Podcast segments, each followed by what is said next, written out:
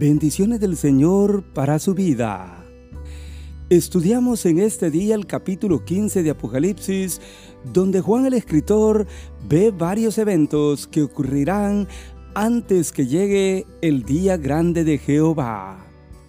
Sobre el final de la gran tribulación, el Señor derramará toda su ira sobre los hombres en esta tierra como nunca antes Él lo hizo. Pero antes de todo eso, el capítulo 15 nos habla de varios eventos a ocurrir en la tierra. Y la Biblia lo muestra a través de Juan, el escritor de este libro de Apocalipsis. Primero, Juan ve en el cielo otra señal. Apocalipsis capítulo 15 dice así, vi en el cielo otra señal, grande y admirable, siete ángeles que tenían las siete plagas postreras, porque en ellas se consumaba la ira de Dios.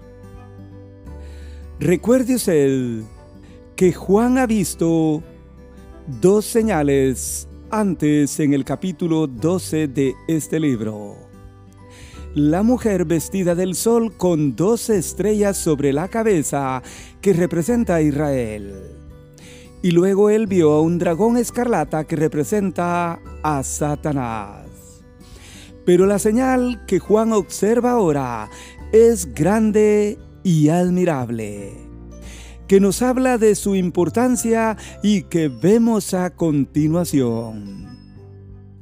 La señal tiene que ver con siete ángeles que tenían las siete plagas postreras. El número siete, amigo oyente, es el número de perfección del Señor. Y en Apocalipsis observamos constantemente este número. La Biblia nos habla de siete iglesias, de siete candeleros, de siete estrellas, de siete sellos, de siete ángeles con siete trompetas y ahora nos habla de siete ángeles con siete plagas que son las siete copas de la ira de Dios que veremos en el siguiente capítulo y se le llama postreras porque serán las, los últimos juicios de Dios sobre la tierra. Pero note usted el porqué de estas plagas. La Biblia dice, porque en ellas se va a consumir la ira de Dios sobre los hombres. Mi amigo y hermano, Apocalipsis nos ha hablado de varios juicios del Señor sobre los hombres en un lapso de siete años.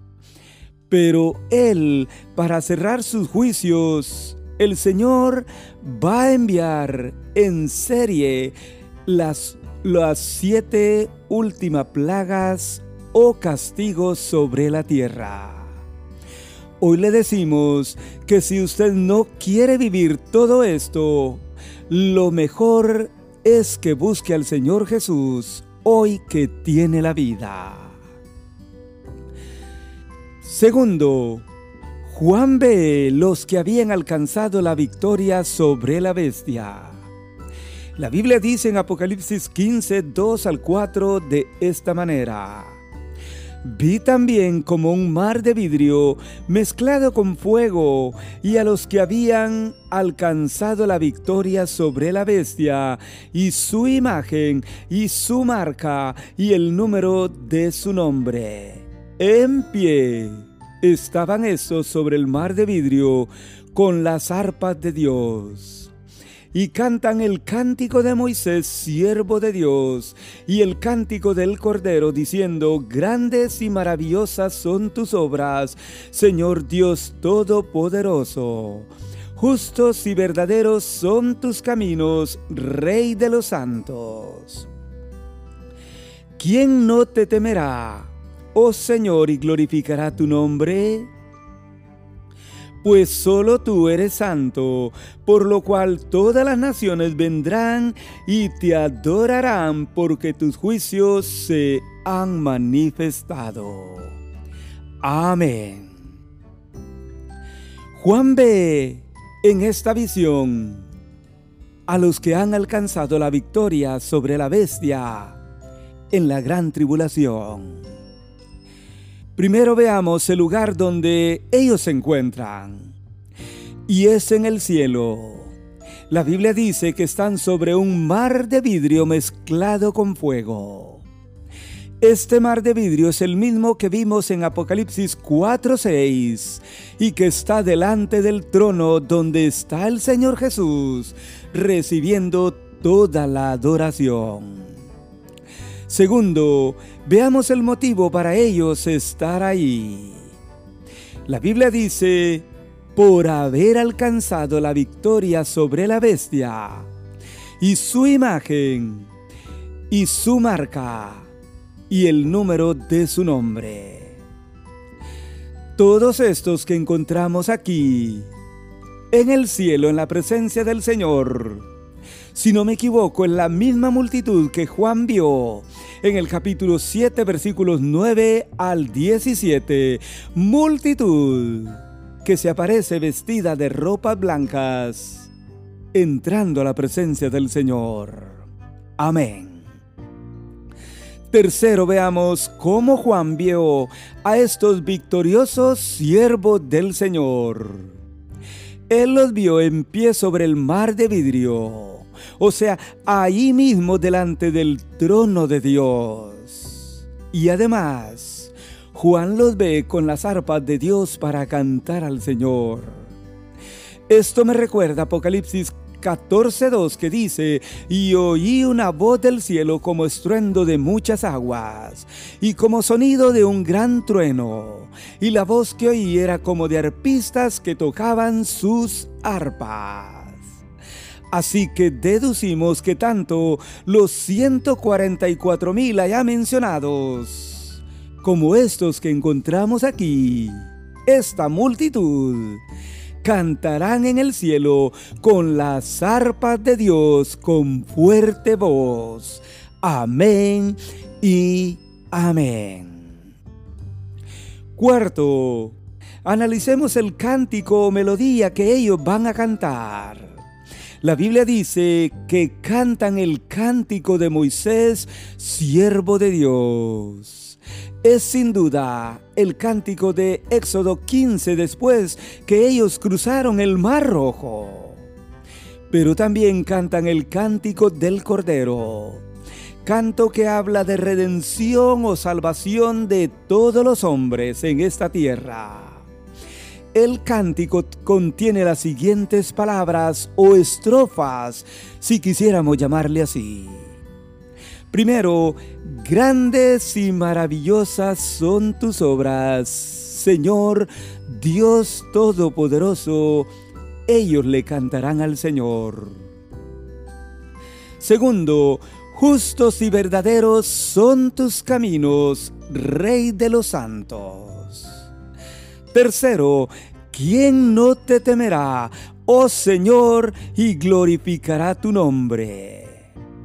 Cuarto, pues solo tú eres santo, cualidad del Señor que la menciona la Biblia una y otra vez.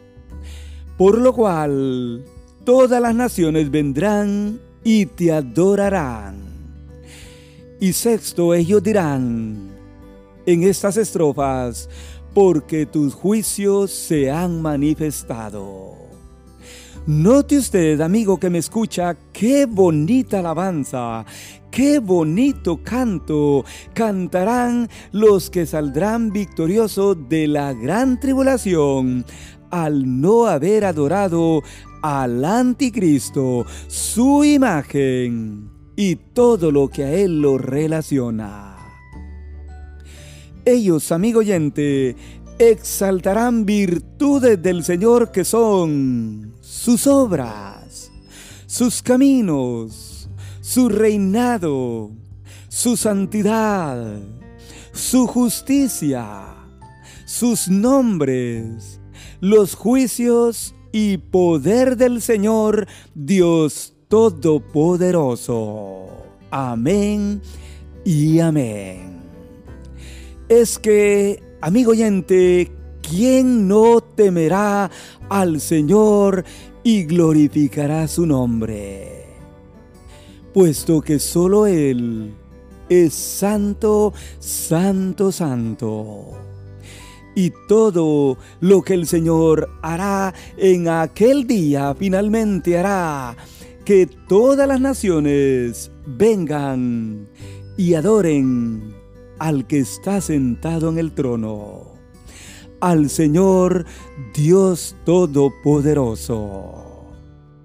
Este será el cántico con todas sus estrofas que cantarán aquellos que salgan victoriosos de la gran tribulación al no haber adorado al anticristo ni al falso profeta.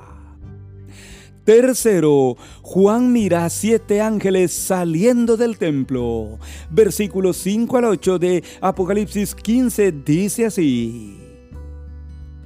Después de estas cosas miré, y he aquí fue abierto en el cielo el templo del tabernáculo del testimonio. Y del templo salieron siete ángeles que tenían siete plagas, vestidos de lino limpio y resplandeciente, y ceñidos alrededor del pecho con cintos de oro. Y uno de los cuatro seres vivientes que están delante del trono dio a los siete ángeles siete copas de oro llenas de la ira de Dios que vive por los siglos de los siglos.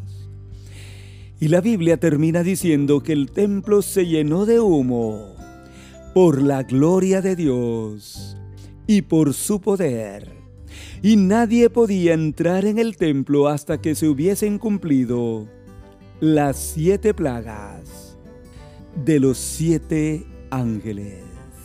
Amén. Juan mira ahora, y he aquí ve abierto en el cielo el templo del tabernáculo del testimonio. Este sin duda, amigo oyente, se refiere al lugar santísimo que está en el tabernáculo en el cielo, en el templo del Señor donde está el trono del Señor. Del templo dice la Biblia, Él vio salir siete ángeles con siete plagas. Y ellos salen ahora para la acción de las plagas que veremos en el siguiente capítulo número 16. Ellos están vestidos de lino limpio y resplandeciente y ceñidos con cintos de oro, hablando naturalmente de la santidad, de la gloria del Señor y de su presencia. Y en un momento, uno de los cuatro seres vivientes le da a estos ángeles siete copas de oro, llenas de la ira de Dios, quien vive por los siglos de los siglos. Estas se van a derramar una por una sobre la tierra como parte de la ira de Dios. Y la Biblia dice que el templo se termina llenando de humo por la gloria del Señor y por su poder. Y nadie podría entrar en el templo hasta que se hubiesen cumplido las siete plagas de los siete ángeles.